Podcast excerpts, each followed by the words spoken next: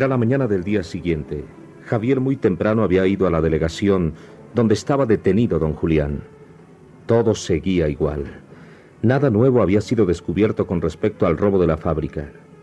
Para entonces ya Javier se había comunicado con Betina, quien rápidamente se dirigió a casa de Damián. El inquieto chiquillo se encontraba lleno de angustia y desesperación, por lo cual Betina lo abrazó fuertemente diciéndole, Vamos, Damián, no te pongas así. Te aseguro que todo es un malentendido. Es que, es que todos los periódicos han hablado de ese robo y le echan la culpa a mi papá. A mí me extrañó que ayer no viniera en todo el día a la casa, que no hablara. Yo intenté comunicarme con Lucía, pero no me dejaron hablar con ella. Fue lo mejor que pudieron hacer, hijo. Tu hermana está delicada. No debes saber lo que ha pasado en la fábrica. Pero yo qué voy a hacer? No me atrevo ni a salir a la calle para no verle la cara a Cleta. Todos me dirán que mi padre es un ladrón, doña Betty. No, Damián, no. No lo es. Ya verás que todo se aclarará en unas horas. Mi papá no robó la fábrica. No pudo hacerlo. Él vino esa noche para acá. Del sanatorio vino derechito a dormir. Hijo, debes calmarte y oírme.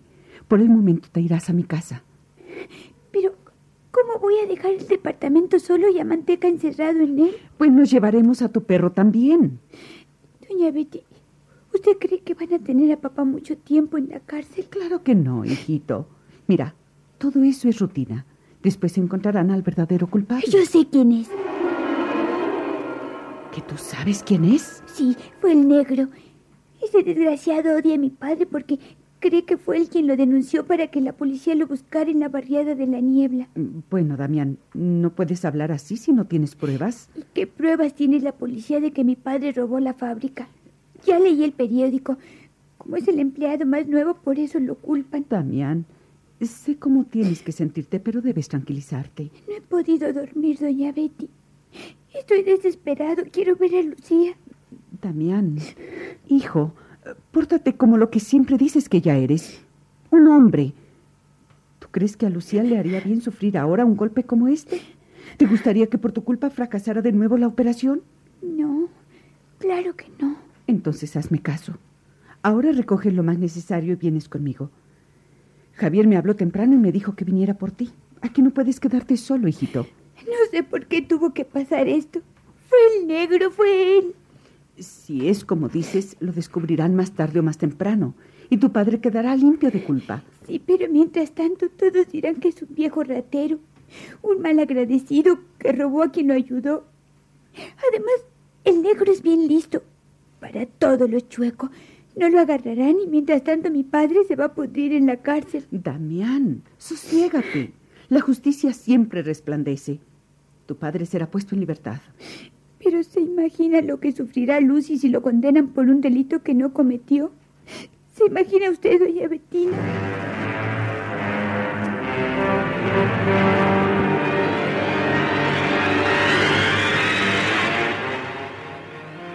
Doña Betty.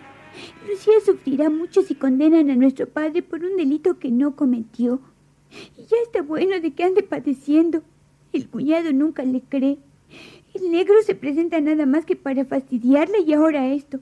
Cuando no es una cosa es otra, pero Lucy siempre anda en sufrideras. Todo tiene un límite en la vida, hijo. Sí, pero yo no quiero que ese límite llegue para Lucy el día en que. en que se muera. Damián. Si algo bueno va a tener, que se lo dé Dios ahora. Mira, hijo, tú y yo tenemos que hablar mucho. Pero debes prometerme que harás todo lo que te diga. Tú sabes que yo solo quiero el bien tuyo y de tu hermana. Está bien, doña Betty. Hable, le escucho. También, Javier le ha dicho a Lucía que tu padre se fue a otro estado por un encargo de don Ignacio, asuntos de trabajo. ¿Y ella se lo creyó? Oh, claro que sí, porque sabe que Javier nunca le miente. Ahora lo ha hecho por, por el bien de Lucía. Ella también le mintió al cuñado cuando vio el negro y se lo negó por su bien, pero ya ve usted que el cuñado no se lo perdona. Todo se arreglará, hijo. No te desesperes. Por el momento hay que seguir con esa mentira. Que Lucía siga pensando que don Julián anda por la provincia. Ya después que esté completamente fuera de peligro, se le dirá la verdad. Híjole, Entonces voy a tener que convertirme en actor de la tele para que Luciano descubra que estoy destruido por la pena. Tienes razón, Damián. Ahora todos tenemos que actuar, fingir, porque están los ojos de Lucía, la recuperación de su vista de por medio. Piensa en todo lo que ella ha padecido. Según Javier me ha dicho que en unos días más Lucía podrá ver. Pero si sufre un shock, todo se echará a perder. ¿Quieres eso para ella? Por supuesto que no. Entonces a portarte fuerte, Damián, a sonreír delante de Lucía. Javier le dijo que tú pasarías unos días conmigo hasta que llegara don Julián. No tiene por qué sospechar nada si te ves sonriente y contándole tus cosas como siempre. Pues ahora no sé qué voy a contarle. Cleta me va a cortar por ser el hijo de un señor que culpan de un robo. Si Cleta te quiere de verdad, no te cortará, sino que por el contrario, te esperará siempre. Ay, Dios, Dios, qué infeliz soy. Todos estamos muy tristes por lo ocurrido, Damián. Contrólate, por favor. Debemos hacerlo por Lucía. Pero es que si no encuentran al culpable, papá entonces... Lo encontrarán, hijo. Ese sinvergüenza del negro fue quien robó. Fatalmente no tienes bases para hablar así, Damiancito. Sí, sí las tengo, sí las tengo. Mi papá siempre que hablaba con él era de lo mismo, porque el negro muy hábilmente le sacaba cosas de la fábrica. ¿Estás seguro, hijo? Sí, doña Betty. El negro se volvió más malo de lo que era. Como Lucía volvió con el cuñado y después la policía lo anduvo buscando por la niebla, él está seguro de que papá se fue con el soplo a la policía, planeó el robo con todo lo que le sacó a papá para que después a él le echaran la culpa. Mira, Damián, si es así, encontrarán a ese hombre y te aseguro que pagará de una vez y por siempre todo lo malo que les haya hecho.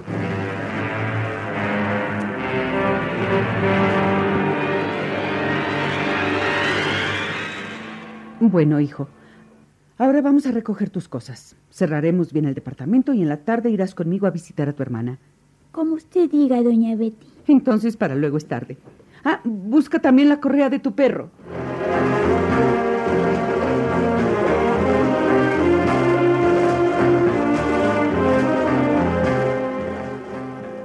Mientras estos hechos tenían lugar, lejos de allí, en aquella otra miserable barriada, el negro y Remigio leían tranquilamente la prensa matutina. El negro, con una irónica sonrisa de satisfacción, decía... ¿Qué te parece, Remigio? Todos han salido menos el viejo. Si te dije que de esta no lo salvaba nadie. Eh, eso veo. Está bien enredado el asunto para él. Y de nosotros nada. Claro, todo lo hice muy bien. Cuidé hasta el menor detalle.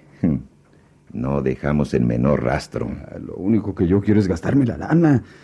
Me queman los ojos verlos ahí, frente a nosotros, en ese costal, y no poder gastar el dinero. Para eso ya te dije que falta poco. No creo que esos billetes estén marcados. Pero no obstante, debemos tomar precauciones. Ya habrá tiempo. Sí, lo sé, negro, lo sé, pero tengo picazón en las manos por agarrarlos y sentirlos en mi bolsa. Como que la plata le da a uno cierto poder, grandeza. Esto es solo el principio. Ahora, solo quisiera saber cómo está Lucía. Mm, bueno, pues también por ese lado tienes que aguantarte. No conviene que, pues ahora asumes las narices por los contornos de la ciega. Sí, ya deben haberla operado. Posiblemente en unos días pueda haber. Oye, ¿tú crees que le habrán dicho lo que pasó con su padre? No, el medicucho no va a arriesgarse a que su gran operación fracase de nuevo. Además, quiero que Lucía pueda ver, estar consciente de todo. Con lo que ha pasado, el ilustre médico la mandará a volar y entonces... Entonces será cuando tú te presentes como príncipe salvador, ¿no? Vamos a ver, Remigio. Tengo que andar muy listo. No tienen motivos para sospechar de mí, pero a pesar de ello, estaré abusado. De verdad, negro, que te admiro. Me admirarás más con el tiempo. También te admiro por otra cosa.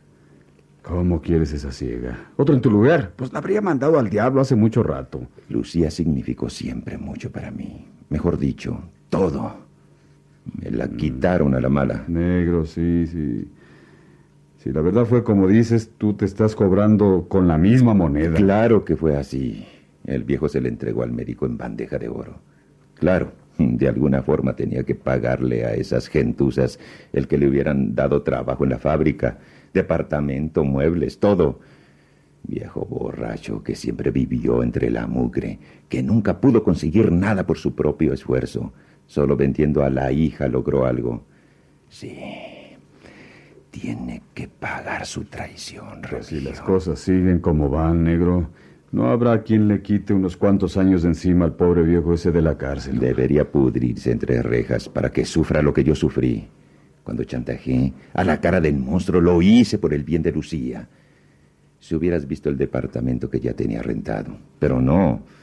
Todo eso le pareció poco al respetable don Julián Ruiz. A ver, a ver, sigue contando, negro. ¿Qué pasó después?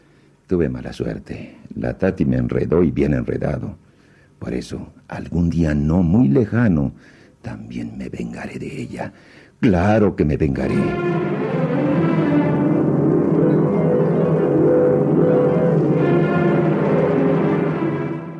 Así suena tu tía cuando le dices que es la madrina de pastel para tu boda. Y cuando descubre que ATT les da a clientes nuevos y existentes nuestras mejores ofertas en smartphones eligiendo cualquiera de nuestros mejores planes.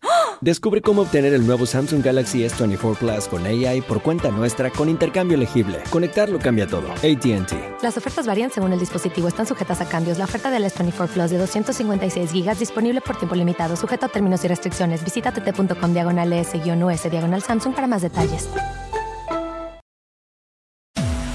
Bienvenidos a Lenguaje de Mujeres, el podcast que celebra la grandeza femenina en el mundo del deporte.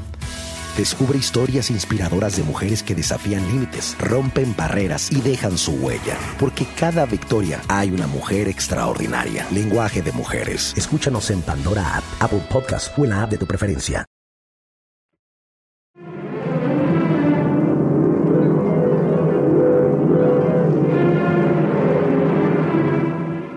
Oye, negro, yo que tú ahí la dejaba. Ya con lo que has hecho es más que suficiente. No. Uno a uno todos irán cayendo. Sí, pero pues a lo mejor te relacionan y ¿para qué quieres buscarte problemas si hasta ahora todo va sobre ruedas? Yo sé lo que te digo. Quien me la hace, me la paga y aquí. Bueno, pero ¿por qué no piensas en cómo tener unos centavos que sí podamos gastar? Para eso habrá tiempo. Oye, negro, pero yo tengo hambre. Apenas si tenemos entre los dos cinco pesos. Pues hazte un nudo en el estómago. Tampoco, negro, tampoco. El hambre es ruda. Ah, escucha. Si quieres, asaltamos una carnicería, un tendajón, algo pequeño que no suene mucho. Caray. Rebajarnos en esa forma después de cometer el robo del año en esta capital. No queda otra salida. Asaltando uno de esos sitios, pues ni quien nos diga nada. Nos tomarán por aprendices de rateros. Conseguiremos algunos pesos para irla pasando. Después, cuando pase un poco el tiempo, asaltaremos un banco. ¿Qué? ¿Un, un banco negro? Sí, como lo oyes. Oye, pero en esos lugares es- está todo muy vigilado. Tienen televisores, cámaras que toman películas. Hay policías. eh, Ya pensaré la forma de burlar todo eso. Pues eh, a, a mí me da un poco de miedo. Pues a mí no. Yo mejor preferiría irme al Brasil, hombre. Con el dinero que me toca del asalto, ahí de la fábrica, pues ahí mero, hombre. Qué bien, Remigio. Te saco de pobre muerto de hambre y después me mandas a No, volar. negro, no se trata de eso. Solo pasa que, pues, que no me late robar un banco, hombre. A ti no te late nada.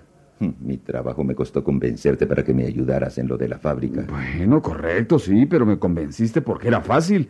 No había grandes riesgos. Conmigo no lo sabrán nunca, porque yo lo sé eliminar. Vamos, negro, ¿ya te crees un dios para hacer milagros? No, no me creo nada. Solo sé lo que puedo hacer. Pues yo que tú dejaba las cosas así. Si en lo del banco falla algo, no podrás acercarte a la ciega nunca más. ¿Te has puesto a pensarlo siquiera?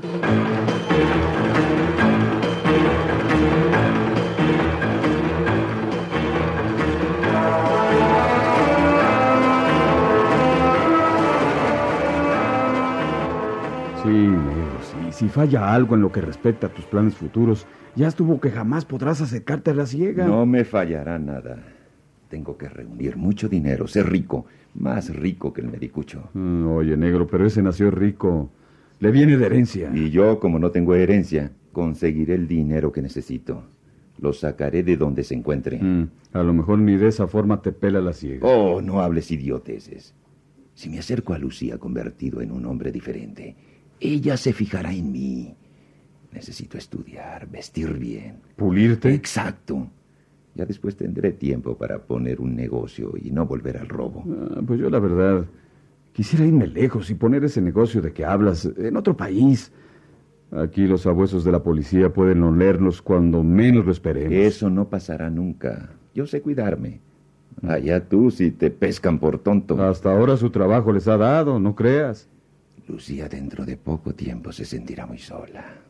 Para entonces debo tener lo que quiero. Así podré llegar a ella.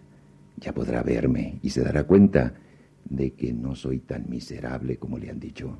A mi parecer vas muy deprisa, negro. Debo ir deprisa. Es que si cometes un robo tras otro, tendrás de ti a toda la policía. Nunca van a reconocerme. Ah, pues no sé cómo lo harás, porque pues los bancos trabajan de día. Ni modo que te pongas una cara diferente cada vez que cometes un asalto. No estoy bromeando, Remigio. Ya buscaré la forma de evitar que me reconozcan. Mm, pues yo no sé, negro, pero como que se me hace muy difícil. No hay nada difícil para mí. Reuniré todo el dinero que quiero y después me retiraré a vivir con Lucía. Oye, negro, pero de verdad ya lo das como un hecho. Claro que sí. Y ojalá estés cerca de mí cuando llegue ese momento para que te des cuenta de que nunca he mentido.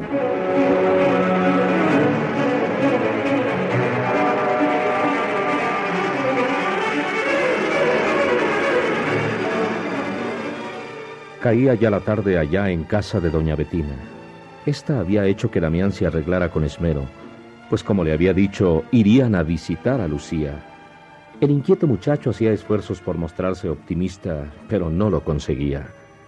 Al verlo, doña Betina lo miró en silencio por unos segundos y después se acercó a él, pasando un brazo sobre sus hombros a la vez que le decía... Damián, hijito, si no cambias esa cara y le das otro tono a tu voz, será mejor que no vayamos a ver a tu hermana.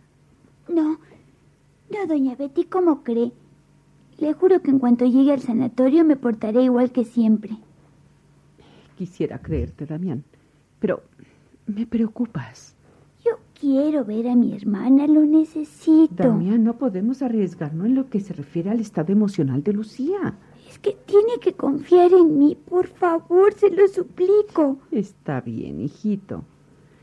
Confiaré en ti, pero desde ahora me vas a cambiar esa cara. Y si quiere, hasta le hago un verso. No, no, hijo, no quiero exigirte tanto.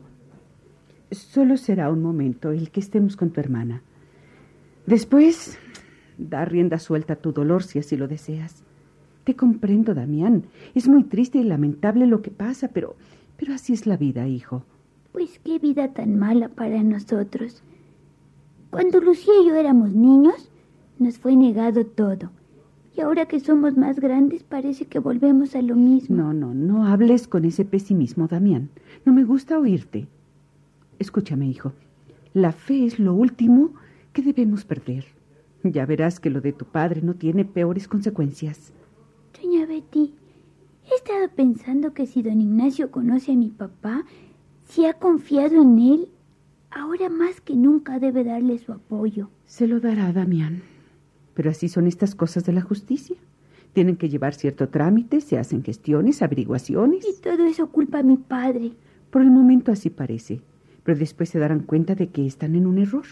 Ojalá, doña Betty, porque mi padre lo mandan a la silla eléctrica, no sé qué va a hacer de mí. Damián, en primer lugar, en este país no existe la silla eléctrica. En segundo, tu padre no ha cometido ningún delito. ¿Entonces lo dejarán vivo? Oh, claro que sí. Caray, doña Betty, me quita usted un gran peso de encima. ¿Ya ves cómo te estás alarmando por algo que al final no tendrá consecuencias? De cualquier forma, si lo hayan culpable, lo encerrarán. No podrán hallarlo culpable porque don Julián no cometió el robo. Si yo pudiera encontrar al negro, lo obligaría a confesar la verdad. No pienses en eso, Damián. Será mejor que nunca te encuentres con ese hombre. Es mejor evitar problemas. Ya tenemos más que suficientes con los que hay. Pero es que no hay quien me quite esa idea de la cabeza. La verdad, Damián, que me has puesto a pensar muy seriamente en ese asunto. Es que el negro se ha vengado robando la fábrica. Usted por lo menos tiene que creerme. Mira, Damián, si te creyera, tú y yo nada podíamos hacer para probarlo. Pero es que yo puedo hablar con la policía y decirle muchas cosas. ¿Por qué no me deja hacerlo, doña Betty?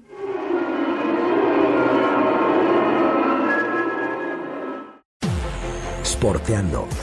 Tu dosis diaria que te mantendrá al tanto de todas las emociones, análisis y curiosidades del mundo deportivo. Pláticas amenas, entre amigos, como hablar de tus deportes favoritos desde la comodidad de tu casa. Sporteando.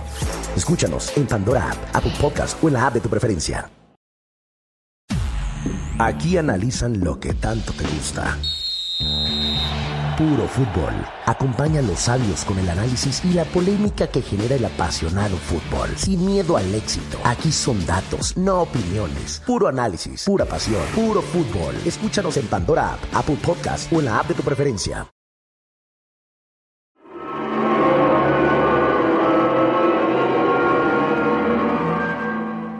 Doña Betina se quedó mirando por un instante al muchacho. Este se mostraba seguro de lo que decía.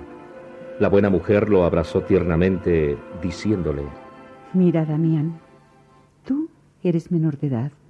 Y la palabra de un menor, pues, eh, ¿Como que no vale? bueno, no, no, no es precisamente eso, sino que, que eres familiar de la persona que está, bueno, que está detenida. Los familiares casi nunca son aceptados como testigos. ¿Y solo por eso mi padre tiene que quedarse en la cárcel? Oiga, doña Betty, la noche que se cometió ese robo, papá durmió en la casa. Ahí estuvo hasta en la mañana y como siempre se fue temprano a su trabajo. ¿Piensas que no te creo, Damián? Escucha, hijo. Estos problemas son muy delicados. Vamos a tener fe, a rezar mucho a Dios para que todo se resuelva favorable a don Julián. Y verás cómo lo conseguiremos. Está bien, como usted quiera. Entonces, ¿podemos irnos? ¿Estás seguro de que te portarás ante Lucía como siempre? Yo siempre cumplo lo que prometo, doña Betty, siempre. Entonces confío plenamente en tu palabra, Damián. Vamos.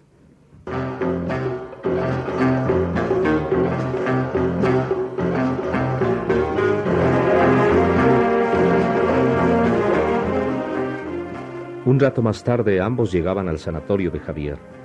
Inmediatamente fueron pasados a la habitación de Lucía. Doña Betina fue la primera en acercarse al lecho, diciendo con una fingida sonrisa. Lucía, hija, ¿cómo estás? Doña Bettina, qué bueno que vino. ¿Y, y Damián no vino con usted? Claro, Lucy. Lo que pasa es que no quise hacer ruido para que pensaras que me había olvidado de ti. pues fíjate que ya lo había estado pensando. ¿Cómo crees, Lucy adorada? Lo que pasó fue que... Pues papá tuvo que salir de viaje y yo me entretuve con Cleta. Ay, Lucy, esa Cleta no me deja ni a sol ni a sombra. Uy, a ti como que te molesta mucho, ¿no es verdad? Me conoces muy bien, Lucy. Claro que no me molesta. Por el contrario, me siento como, como un sultán cuando Cleta me busca. Y me busca por todo el barrio. Pero al menos debiste llamarme. Lo hice, Lucy, pero el teléfono de este sanatorio está siempre ocupado. En eso tiene razón, Damián, hija. A veces resulta completamente imposible hablar a este sitio. Pues entonces debiste venir para avisarme que papá se había tenido que ir fuera de la capital. Él también te habló, Lucy, pero el doctor Javier le dijo que estabas dormida y que era mejor no molestarte. Bueno, bueno, ya olvídalo. Espero que papá no tarde mucho en volver. Yo, yo también lo espero así, Lucy. No sabes cuánto lo extraño. Ahora te sentirás más acompañada. Estás ya con doña Bettina, ¿verdad? Claro. Y ya ella está planeando que nos vayamos a pasear a, a no sé dónde. A, a una feria, Lucía. Sí, eso es, a una feria que están poniendo nueva por... ¿Por dónde, doña Betty? Por el parque que está cerca de la casa. Eso es. Y nos vamos a dar una divertida que ya después te contaré, Lucia Dorada. Pero ahora dime, ¿cómo estás de tus ojos? Todo va muy bien. Dice Javier que dentro de muy pocos días quitará las vendas y al fin podré ver. Híjole, debe ser padre salir de la oscuridad en que has vivido casi desde que naciste, Lucy. Y dilo, Damián. Voy a pensar que, que estoy soñando. Yo estaré aquí cuando llegue ese momento. Y también, papá. Javier me dijo que posiblemente se tarde un poco en su viaje. Pero no creo que papá pueda estar lejos de mí cuando abra mis ojos a la luz. Eh, Claro, hija, claro. Todos estaremos contigo.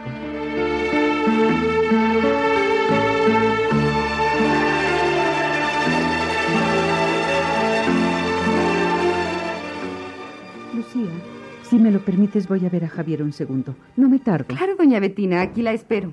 Porque hoy nos irá enseguida, ¿no es cierto? Ah, sí, Lucía. Hoy estaré más tiempo contigo. ¿Bien? Enseguida vuelvo. Damián miró a Lucía por un instante y sintió que un nudo se hacía en su garganta. La veía tan esperanzada, tan optimista, que tuvo que hacer un supremo esfuerzo para no echarse a llorar en sus brazos y contarle todo aquel dolor que sentía. Ante su silencio, fue Lucía quien dijo, Damián, ¿estás ahí? Claro, Lucía. Solo te miraba. Estás muy bonita. Ay, pero ¿cómo voy a parecerte bonita si tengo en los ojos como, como un enorme antifaz blanco? Eso no le hace. Tú eres bonita siempre. Pero, dime, Lucy, ¿cómo se está portando el cuñado? Mm, pues, eh, pues bien. Mm, no lo dices muy convencida. No se trata de eso, Damián. Yo sé que ya está enterado de todo lo referente al negro.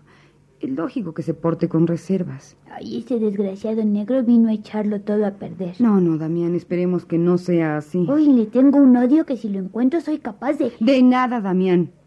Por eso me alegro que estés en casa de doña Betina. Ahora que no está papá, el negro puede presentarse por el departamento y... Y nada, Lucy. No le tengo miedo a ese sinvergüenza. Cada vez que se presente es como el zorrillo. Deja su mal olor por donde anda. Ay, no digas esas cosas, Damián. ¿Y qué otra cosa puedo decir de él después de lo que ha hecho? ¿Te refieres a, a que ha hecho algo nuevo que yo no sé? Habla, Damián. Ay, Lucy, no te agites antes de tiempo, que estás convaleciente. Me refiero a eso que hizo de seguirte y hablar a la fuerza contigo. Bueno, ya eso pasó.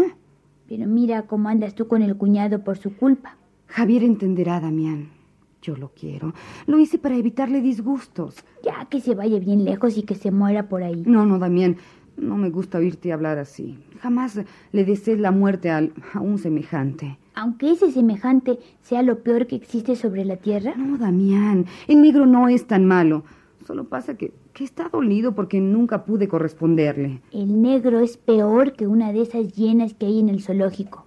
Damián, ¿puedo saber por qué hablas de esa forma?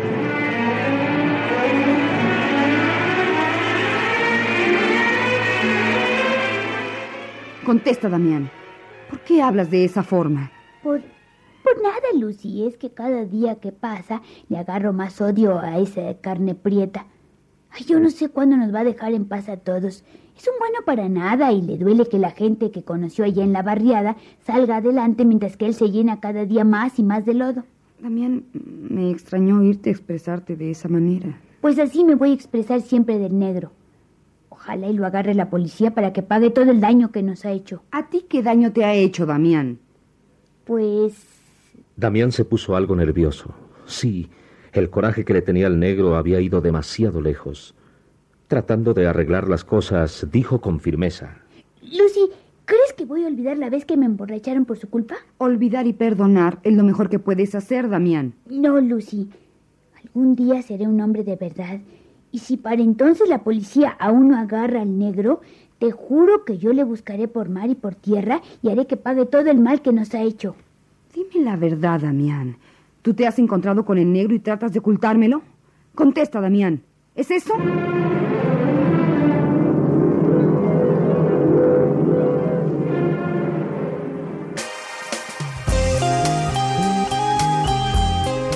Recuerde que usted tiene una cita en el próximo capítulo de El cielo que nunca vi.